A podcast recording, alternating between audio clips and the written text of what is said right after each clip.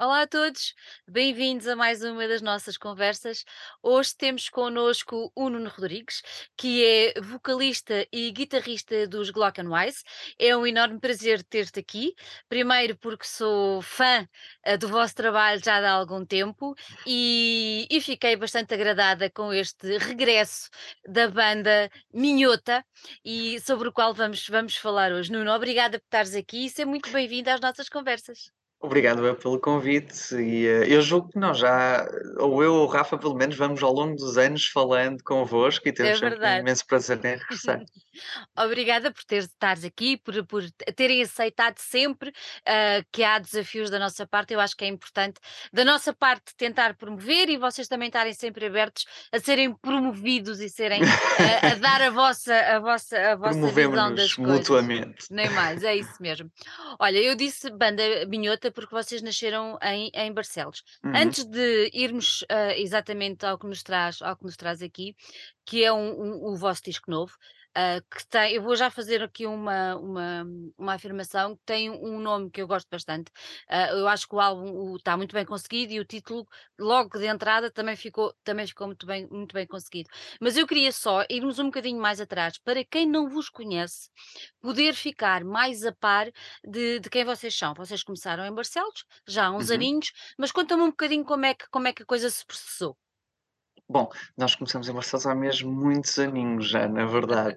Eh, Eu diria que se calhar já eh, há mais de 10 seguramente, já, já quase há 15 anos, se calhar. Em, portanto, é só subtrair a, a idade que eu tenho agora para chegar aos 15, 16, que foi quando nos conhecemos, na escola secundária. E, e, e como todas estas histórias de bandas de, de escola secundária começam, é miúdos que partilham o mesmo gosto musical e que gostam das mesmas bandas e têm os mesmos heróis e querem fazer aquelas coisas. E no nosso caso, nenhum de nós tinha particular, talvez o Rafa tivesse um pouco, mas nenhum de nós tinha particular jeito para o futebol, por isso acabamos por, eh, por nos focarmos em outros hobbies para os quais tínhamos um bocadinho mais jeito. Eh, não muito, na verdade, mas, Oh, mas algo mais. E, e aí começamos a, a tocar em, em miúdos ainda. ahm, e a tentar dar sempre o máximo de concertos possíveis e, e, e depois chegamos ao dia de hoje, é muito engraçado porque parece que, de certa maneira, até parece que foi ontem, porque como nunca houve uma grande pausa, nunca nos paramos, continuamos a ser mais ou menos os mesmos, houve apenas uma pessoa que saiu, mas continuamos a ser mais ou menos os mesmos, parece que consigo traçar tudo até ao primeiro dia com muita facilidade ainda. Uhum. Olha, andando esses, esses quase 15 anos para trás, é assim, Portugal é um país pequenino, que eu acho que às vezes é ridículo as barreiras que nos pomos a nós próprios e que Uhum, nos impõem a nós próprios. Nós somos um país mesmo muito pequeno. Basta fazer, por exemplo, a comparação com o que aconteceu agora com a Turquia, que uhum. o, o espaço do terremoto é o espaço do nosso país. Mas isto só para te fazer uma pergunta que é assim: somos tão pequenos geograficamente que nos fazemos, parece que é tudo muito longe e parece que Barcelos é lá, não sei aonde e não sei o quê, e não sei o que mais. Pronto. A verdade é que ah, nas cidades mais pequenas, dá-me ideia que se calhar muita coisa mudou, da minha altura para cá, certamente, mas como é que era há 10, 15 anos atrás, ah, uma banda que queria começar a fazer música em Barcelos? Era fácil. Vocês têm Braga ali muito perto, que é um antro, no bom sentido, de, de muita coisa, muita coisa boa, e vocês também têm outros companheiros aí de Barcelos, também muito valiosos. Mas como é que era nessa altura? No- Notas diferença? Sim, noto alguma diferença. Eu posso dizer como é que era no meu tempo. No meu Hum, tempo havia uma herança já de alguma. Havia uma cultura de bandas, por assim dizer. Porque é que existia? Acho que há muitas explicações uhum. diferentes e é difícil até entrar dentro dessa ideia, mas acho que terá contribuído muito para isso o próprio facto da cidade não ter grande coisa, ou seja, não ter grandes oportunidades, não ter grande coisa para se fazer, e aquilo era uma forma de escape também e de e depois coisas eu acho que aquilo terá sido aquilo correu bem para alguém e mais pessoas começaram a perceber fazer isto é fixe, para além de para além de gostarmos de música e da música ser muito importante para a definição da identidade enquanto somos jovens, etc ali naquele caso também era uma ferramenta de sair, ou seja, com pouco com, com, com tenra idade, se fizesse uma coisa minimamente competente, conseguias ir tocar a qualquer lado, ir tocar ao Porto, ir tocar a Lisboa, tocar não sei onde, e de repente estavas a passear e a fazer coisas, não é? Um, em vez de estás ali parado na, na terrinha. Um, e eu acho que isso terá sido o facto de existir um ecossistema, por assim dizer, já havia bandas mais velhas que nós que faziam isso, nós aprendemos os mesmos truques com eles, e depois havia outras bandas irmãs, por assim dizer, a operar ao mesmo tempo, ainda que em meios ou em géneros um pouco diferentes, como os Black Bombay, que eram muitos nossos amigos, muito próximos de nós. Havia, sim, uma camaradagem, o pessoal se, se ajudava, embarcava concertos uns aos outros e assim. Um, e portanto, esse era o cenário. Era, era muito difícil era muito fácil marcar muitos concertos, Uhum. era muito difícil receber por esses concertos, que acho que é uma coisa que hoje, hoje em dia já é mais, mais fácil discutir um cachê, negociar um cachê. Uh, e depois era muito difícil ter airplay, seja em lado algum, estamos a falar de uma altura em que a única rádio que existia que poderia passar alguma música portuguesa alternativa era a Antena 3, não havia mais nenhuma. E nós aparecemos ao mesmo tempo que o MySpace estava no auge. Portanto, a parte da internet foi super importante também para difundirmos um bocadinho as nossas coisas, não é? Não somos propriamente como os Arctic Monkeys, não é? Que o MySpace hum. foi fundamental para eles, mas aliás, pouco depois nós começamos, o MySpace até acabou por morrer um pouco, uh, mas ainda no início lembro de ser o principal meio onde nós punhamos a nossa música e as pessoas iam ouvir a nossa música. E, notas, uh, e onde nos contactavam. E notas hoje, por exemplo, com a quantidade de redes sociais e de, de Hum. utilização da internet, notas mais facilidade ou, por outro lado, notas mais dificuldade em se fazerem notar? Nós já tivemos aqui uh, companheiros, músicos e tudo mais, que às vezes referem esse aspecto de é claro. tanta a oferta que uma pessoa parece que se perde ali no meio. Eu acho que há muito mais ruído, é verdade, mas essa questão, quer dizer, quando as coisas são boas, são boas, não é? E saem, ou seja, essas ferramentas acabam por estar ao serviço de, das coisas que são boas também. Uhum. Um, portanto, não me parece que seja uma coisa do estilo agora, agora há tanta música a ser divulgada que, que já ninguém repara em nada. Quer dizer, no tempo do MySpace também qualquer um podia ter uma página de MySpace, não é? Também era um bocado a mesma coisa. Não sinto que o paradigma tenha mudado assim tanto por causa disso. Sinto que as ferramentas mudaram um bocadito e sinto que sim, que estamos a ser muito mais bombardeados a toda hora, porque agora temos os nossos telemóveis, na altura não tínhamos, estamos sempre a ser bombardeados com, com informação e com impulsos e com estímulos e com coisas. Acho que o que mudou muito foi os, hábitos, os consumos, ou seja, os hábitos de consumo de música, mudaram bastante, e de certa forma, de alguma maneira, democratizou-se, mas também precarizou. Não sei se consigo uhum. Explicar bem isso. Ou seja, hoje é de facto mais fácil ter um bocadinho de airplay, passar um bocadinho em algumas rádios alternativas, entrar em playlists do Spotify, de, dos nossos géneros e que mais.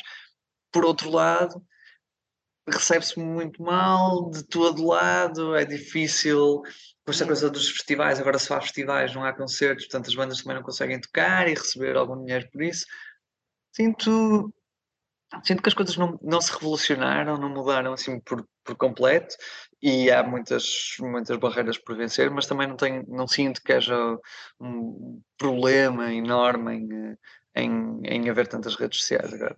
Uhum. Tu agora referiste aí uma coisa interessante que é a história dos festivais e dos concertos e isso tudo. Ah, mesmo com uma banda como vocês que já têm algum, já tem algum peso e já tem alguns anos, ah, continua a ser difícil ter o espaço ah, que, na minha opinião, já vos é devido e merecido em determinados espaços, ou ainda é preciso batalhar muito? É, de- depende. Depende. Há circunstâncias e circunstâncias, ou Pois. seja, eu acho que tem muito a ver com a vontade dos programadores. Por exemplo, o nosso disco vai ser apresentado em Lisboa na Culturgest, no dia 12 uhum. de maio, que é uma das principais salas culturais do país, e acho que é preciso ter alguma coragem, um programador, arriscar numa banda das nossa, da nossa dimensão, no fundo, e do nosso género, na, na, na numa das principais salas, que leva uma plateia de, seis, de cerca de 640 pessoas, quer dizer, nós estamos aterrorizados com a ideia de ter como é que nós vamos conseguir vender 640 bilhetes? Não sei. Espero bem que sim, espero bem que sim. Vão Portanto, e vai ficar gente à porta, vais ver. e, o, e o mais engraçado é que vez após vez após vez, não, não, não connosco, ou seja, imagino que connosco também acontece, mas com muitos artistas portugueses vamos vendo que depois esse risco compensa. As pessoas gostam da música, as pessoas querem comprar bilhete até se sentem mais impelidas a apoiar, querem ir ver, e há vários artistas portugueses que nós vemos que esgotam salas e começa a deixar de fazer sentido ter alguns artistas portugueses a tocar sempre às 5 e meia da tarde por 500 euros nos festivais. Aliás, eu acho que cada vez mais artistas como nós recusam essa, essa uhum. posição. E acho que isso se nota, por exemplo, nas, nos cartazes dos festivais grandes. As bandas portuguesas que neste momento estão lá são coisas assim muito pequeninas que não que estão a começar, ou seja, de repente as bandas de média, média gama, digamos assim, uh, se calhar já têm um nível de exigência que já não estão para aturar este tipo de, de, de forma de tratamento, no fundo, uhum. que é uhum. isso que se, se trata aqui. Quer dizer, há bandas que não faz sentido nenhum, há artistas que não faz sentido nenhum estarem a tocar às 5 e meia da tarde. Até nem é o nosso caso, por exemplo, acho que nós, nós tocamos a qualquer hora. Mas há artistas que funcionam super bem à uma da manhã e que seriam um sucesso, porque é que não estão nessa hora a tocar? Ninguém sabe. É, é complicado, é? essa parte é muito complicada. Vocês fizeram uma coisa que eu acho. Um, acho interessante, que é vocês começaram por cantar em, em inglês, Uhum. E, e depois passaram para, para, para a língua Português. materna. Ah, isto para te perguntar uma coisa: ah, perderam esperança numa internacionalização ou acham que o português é tão válido para ir lá para fora como outra língua qualquer? Essa é outra pergunta com, com respostas muito complicadas, mas digo que no nosso caso em particular, no nosso caso em Portugal, não tinha, nunca tivemos grandes esperanças de internacionalização, quer dizer, estávamos, quando, sobretudo quando começamos e cantávamos em inglês, éramos uma banda de garage rock, quer dizer, uhum. havia um milhão de bandas de garage rock, não é? Assim, um bocado difícil. E, se, e nesse caso em particular, se calhar, se cantássemos em português, até nos destacaria um pouco, a coisa ganha outra, outro feeling, não é? Passa a ser um pouco diferente. Até se estivermos a, a trabalhar para mercados com alguma abertura a isso, uhum. um, a internacionalização até fica mais fácil, na verdade. Sendo que nunca é fácil, é extremamente difícil, requer imensos recursos e imenso tempo fazer uma verdadeira internacionalização de uma banda. E acho que no nosso caso o português se deve, sobretudo, a uma vontade artística e uma naturalização um, da língua, uma uma internalização, digo, de que é mais fácil dizer algumas coisas ou é melhor dizê-las numa determinada, de uma determinada maneira em português e, e que o nosso som também estava a caminhar numa direção diferente, em que sentíamos que agora podíamos mais facilmente acolher a nossa língua mãe. Portanto, há aqui uma mistura de fatores e acho que em nenhum momento pensámos, pá, agora é que vai ser mesmo difícil ir de cá lá fora. e tipo, acho que não. Até na verdade reparamos que começamos a gerar muito mais interesse em Espanha, por exemplo, a partir do momento em que começamos a cantar em português do que quando cantávamos em inglês, que é uma coisa curiosa. É giro, não é?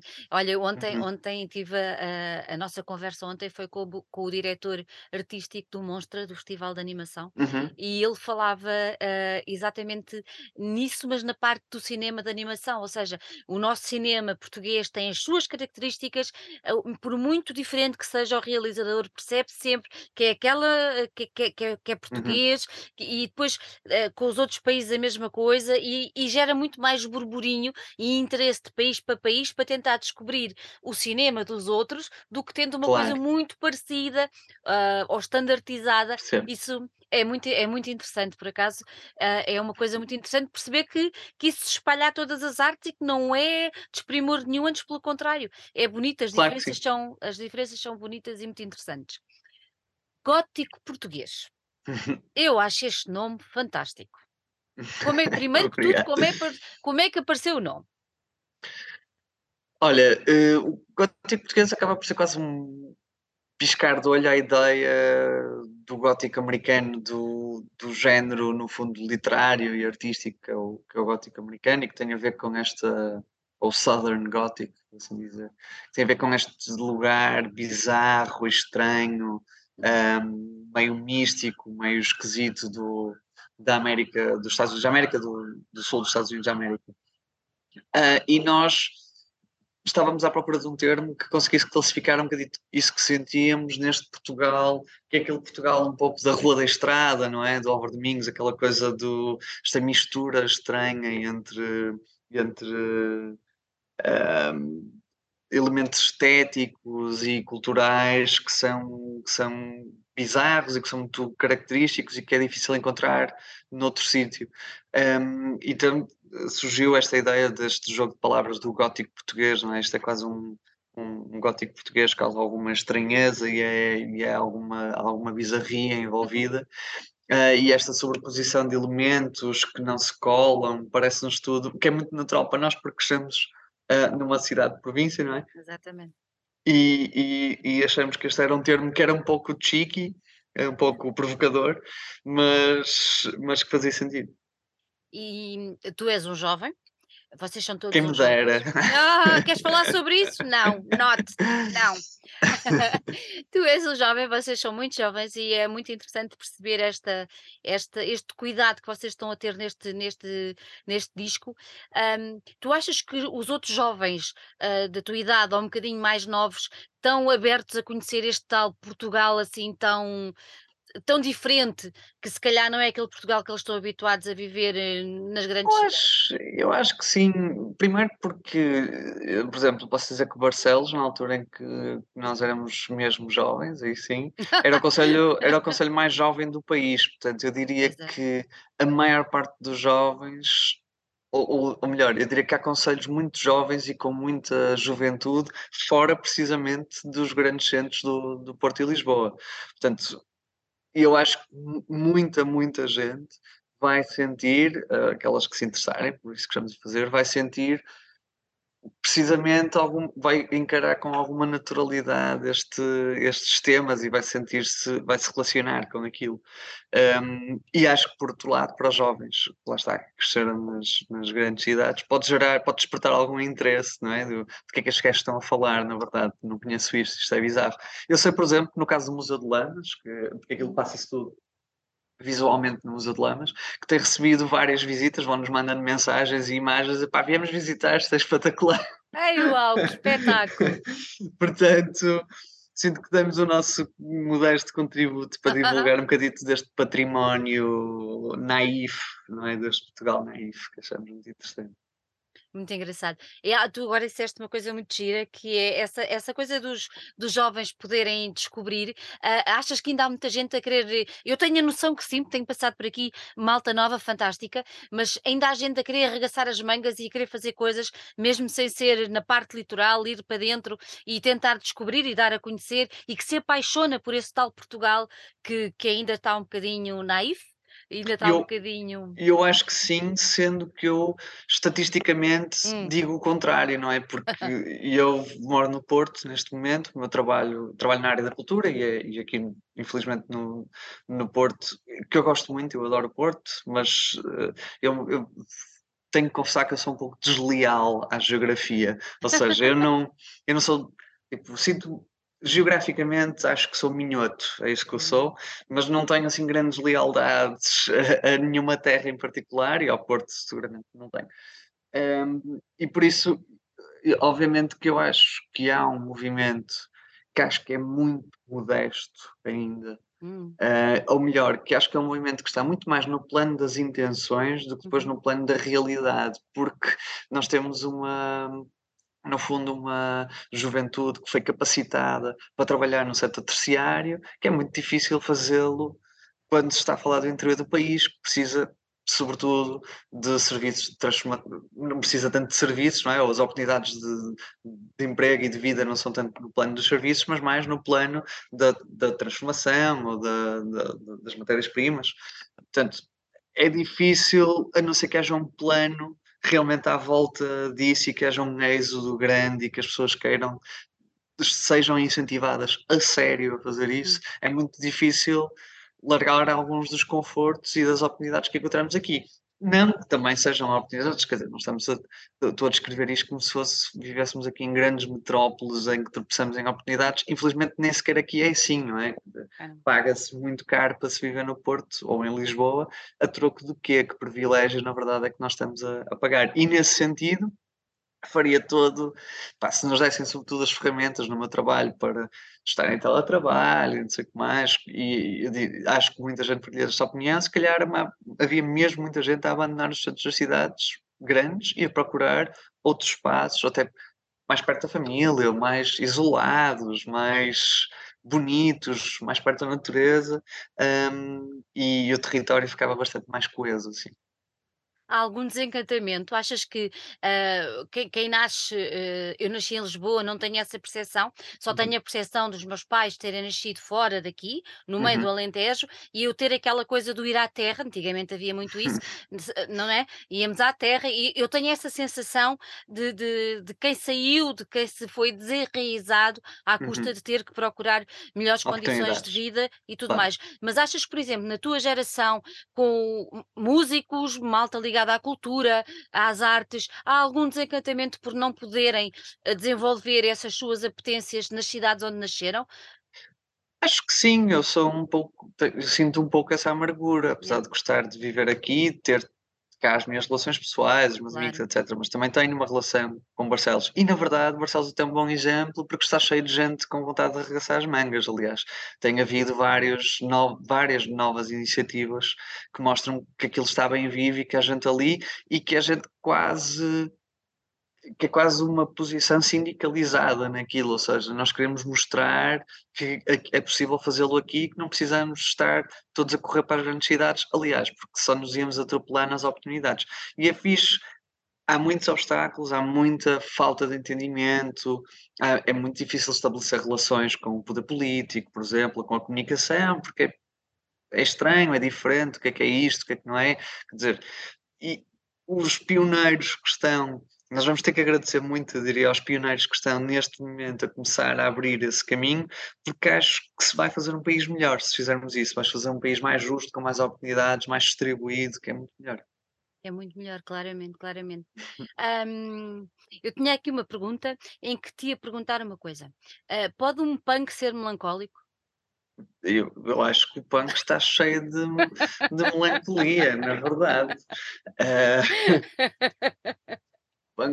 é impossível reivindicar sem ter sem sentir alguma melancolia, quanto mais não seja pelo pela ideia de que de desejar algo que ainda não está que ainda não está materializado, não é? Portanto, eu acho que o próprio punk vem até de uma certa ideia de melancolia de reação reação contra essa melancolia, na verdade.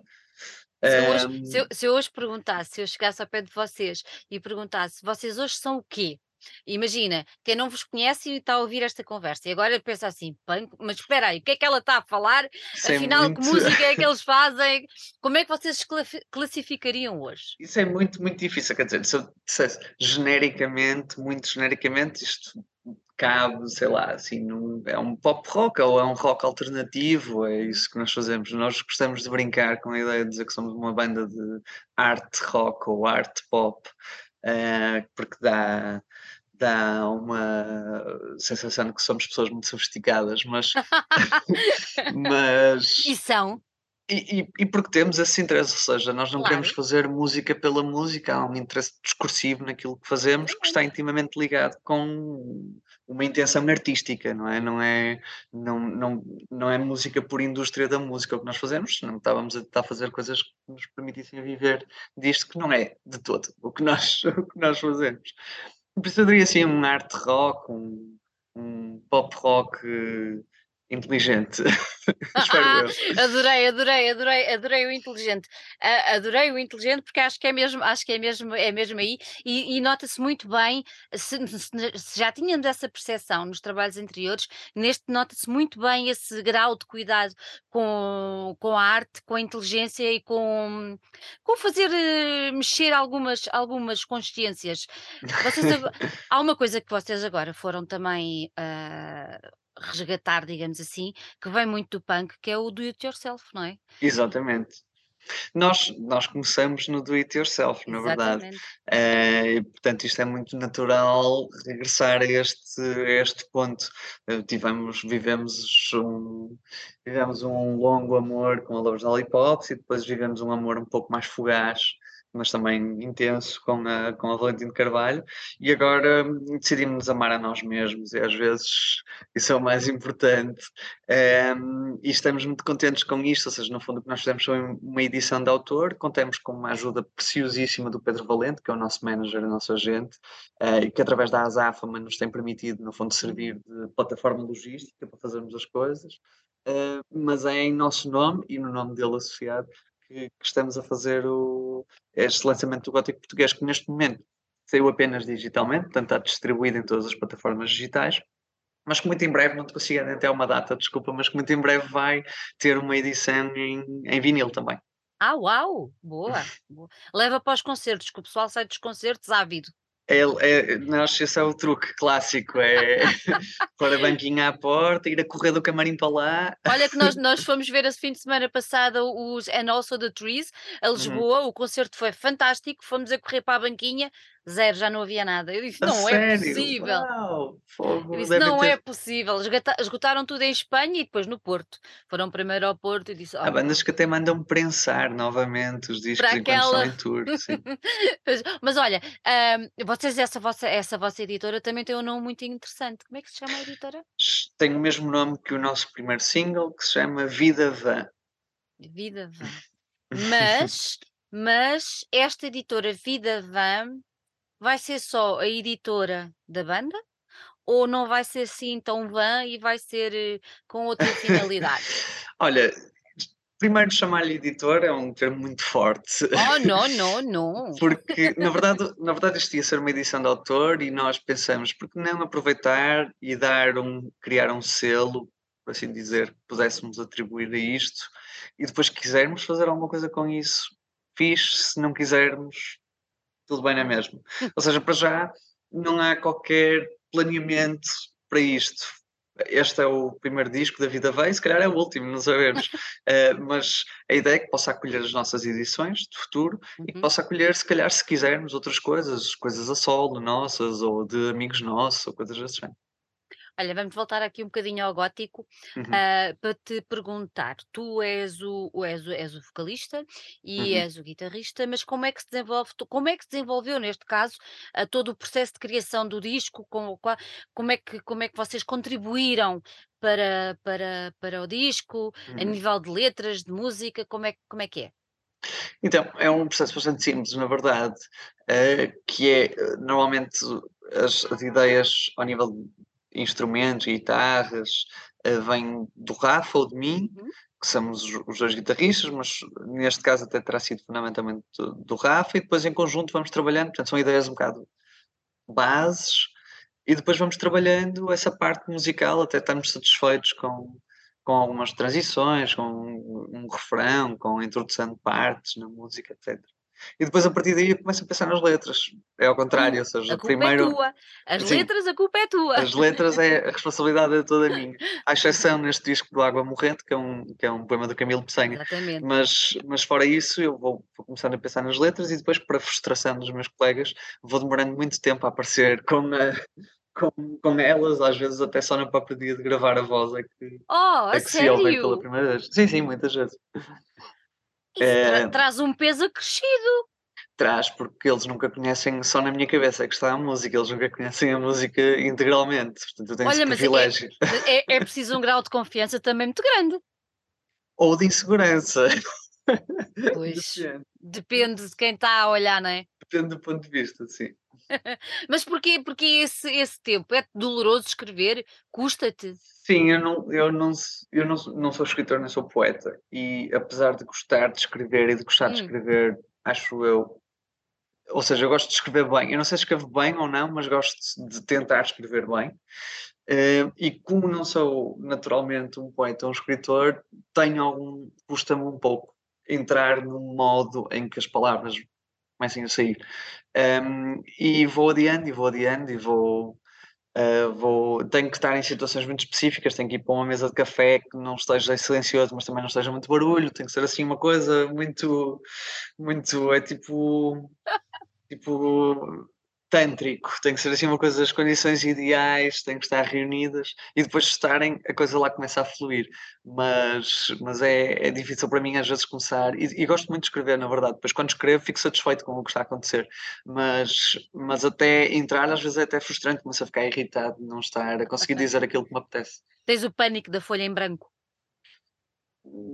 Mais ou menos, há sempre uma frase. Ela nunca estava em branco, porque normalmente eu vou andando a matutar uma frase ou outra na minha cabeça e, e começo a partir dessa frase, ainda que essa frase não seja propriamente a primeira frase da, da música, mas começo daí para trás. Às vezes escrevo o fim da música primeiro, depois é que vou para o início.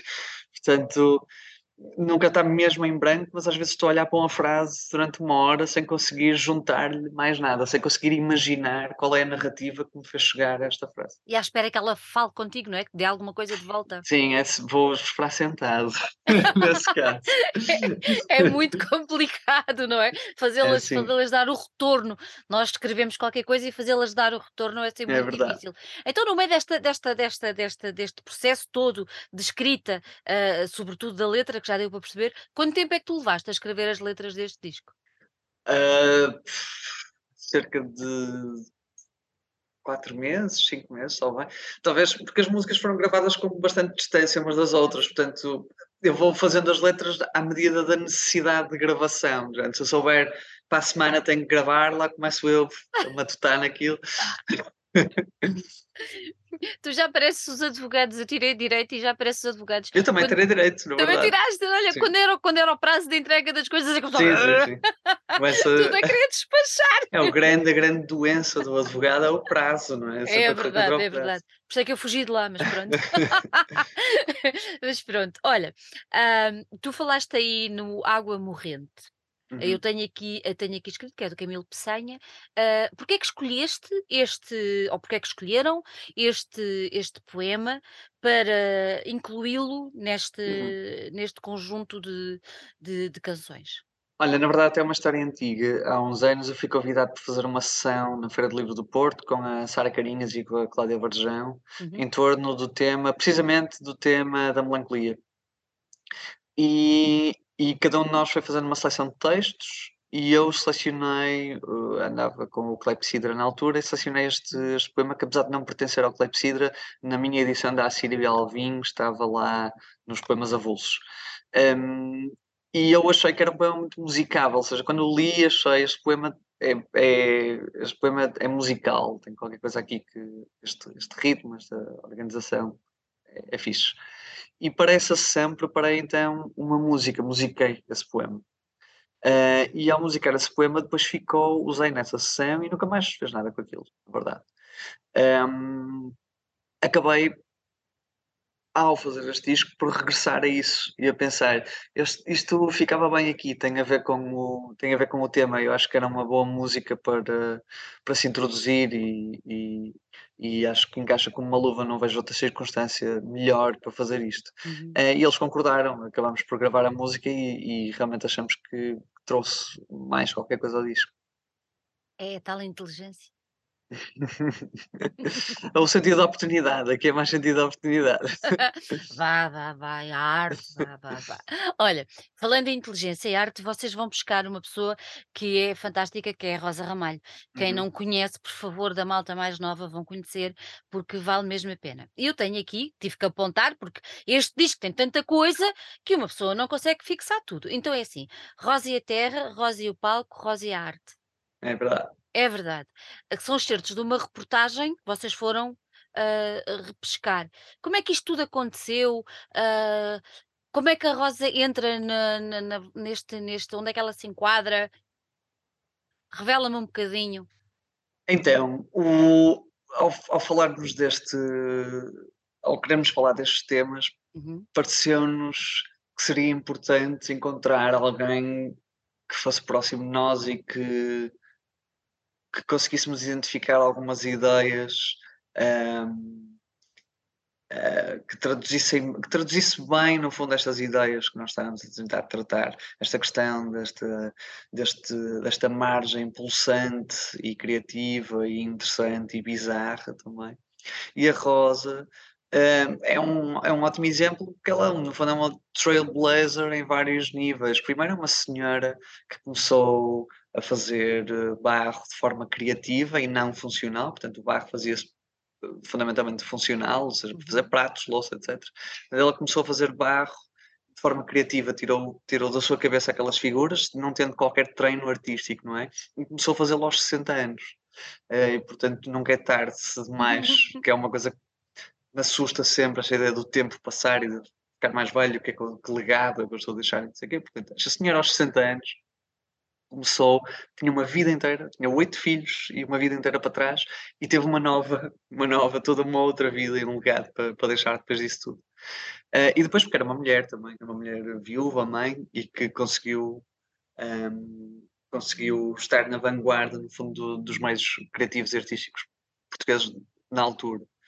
Ehm, e depois de ser isto tudo, era também uma pessoa que tinha uma posição, no fundo, crítica também, tinha opiniões, tinha uma palavra, tinha uma voz.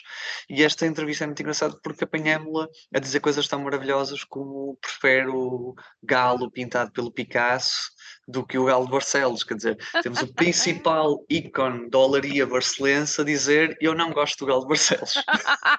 Não é a única, mas pronto. Eu acho que é formidável É formidável. porque nós temos uma relação crítica com Barcelos, temos uma relação, eu não diria de amor-ódio, acho que é muito mais complexo do que isso, mas temos uma relação crítica com a cidade e com a margem e com tudo.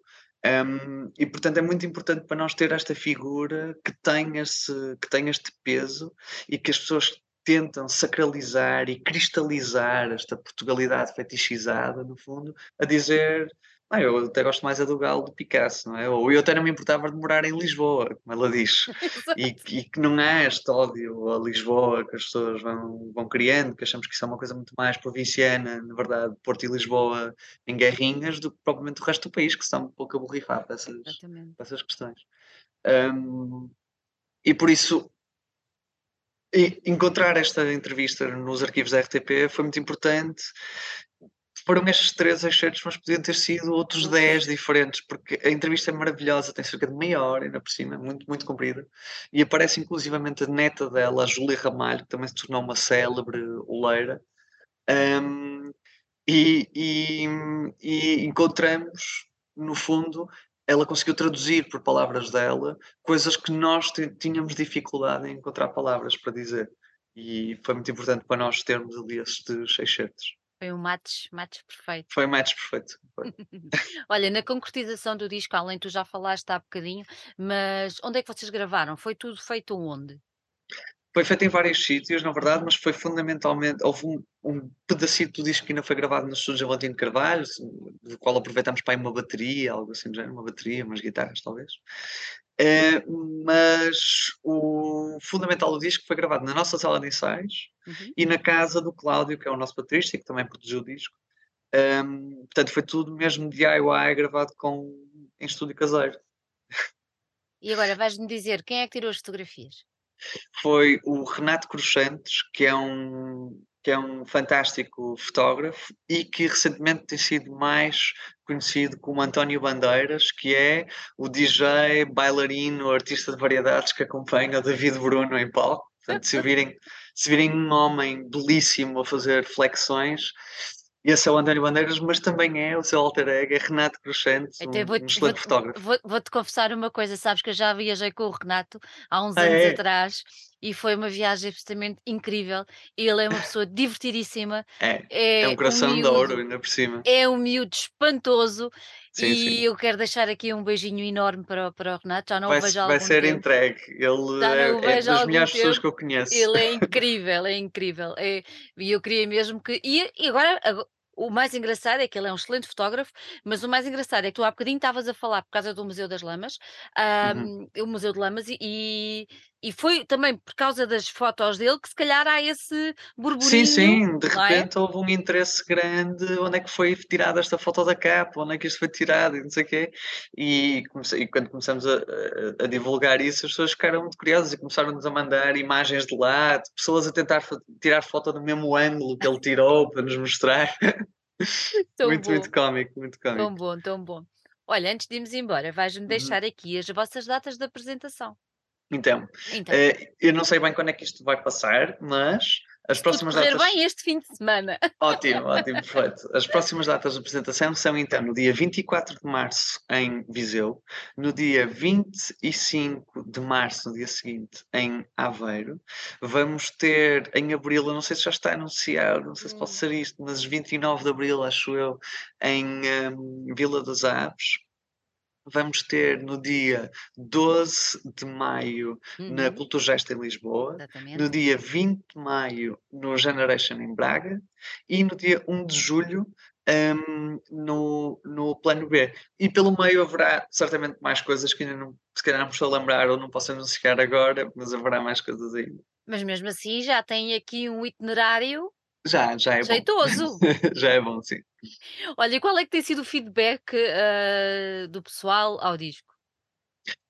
Hã, é difícil, hoje em dia é difícil apalpar isso um Hum, bocado. Eu eu sinto que as pessoas gostaram muito, acho que houve algumas pessoas que ficaram surpreendidas pelo disco não ser tão luminoso como o disco anterior e tão conciso. Acho que há há muita gente que gostou muito do plástico e que e que que este causou um pouco de estranheza primeiro, mas que acham que este é mais denso e mais complexo, não sei o quê, mas plástico é que é a vossa obra-prima. Muita gente a dizer isso. Eh, e de- mas também sinto que este chegou, curiosamente, a mais gente. Eu não sei se, se por causa do momento e de alguma expectativa que estas pessoas que já gostavam de nós criaram Uhum. nas outras, não é? mas, mas sinto que houve assim uma pequena explosão, de repente conseguimos ver que há muita mais gente a ouvir nas, nas plataformas, etc. Vocês já o apresentaram ao vivo ou ainda não? Só em Guimarães, no Corage. E Ah, e foi pois, muito fixe, estamos Corage. com muita vontade, estamos com muita como vontade de continuar a foi fo tocá-lo. mas o Sim, Coragem sim. também é tem aquela aquele ambiente, o pessoal está mais Era um era o. Teatro Jordão, era uma sala sentada, era um teatro, não é Oh, bem é o que espaço que toma. nós estamos Hum. sim, sim, não é bem o espaço que nós estamos E o habituados, mante e o pessoal manteve-se sentado? Tirando no final, no final puseram-se em pé e vieram para a frente. Tem que haver uma rebelião sempre, Eu acho que sim, eu sou é? sou todo de acordo, sim. Muito bem. Olha, Nuno, hum, gostei muito de ter aqui. Dou-te os parabéns pelo, pelo disco, está muito, está muito bem conseguido. Eu acho que muito demonstra muito obrigado. bem a vossa evolução enquanto pessoas e, eu acho que tem muito a ver também com a vossa evolução de idade, de Uhum, interesses, de e, e a vossa maneira de olhar as coisas. uhum, Isto tem tudo a ver também com a maturidade que nós vamos tendo ao longo dos anos e uhum. acho que se nota muito bem isso e, e tocam em temas e, em, e focam assuntos que são verdadeiramente importantes e que é importante a malta da tua idade ter a percepção de que há outra vida para lá das outras coisas todas que nós estamos habituados no dia a dia e que é Muito preciso obrigado. conhecer. Olha, um grande fico muito beijinho. feliz, eh, por me dizeres palavras tão bonitas. Seja, seja uma tour eh, cheia de sucesso e, e a gente vai se cruzar por aí. Vamos, certeza. Vamos. Olha, Até já. um beijinho grande e até Um já. beijinho, eu. Até já.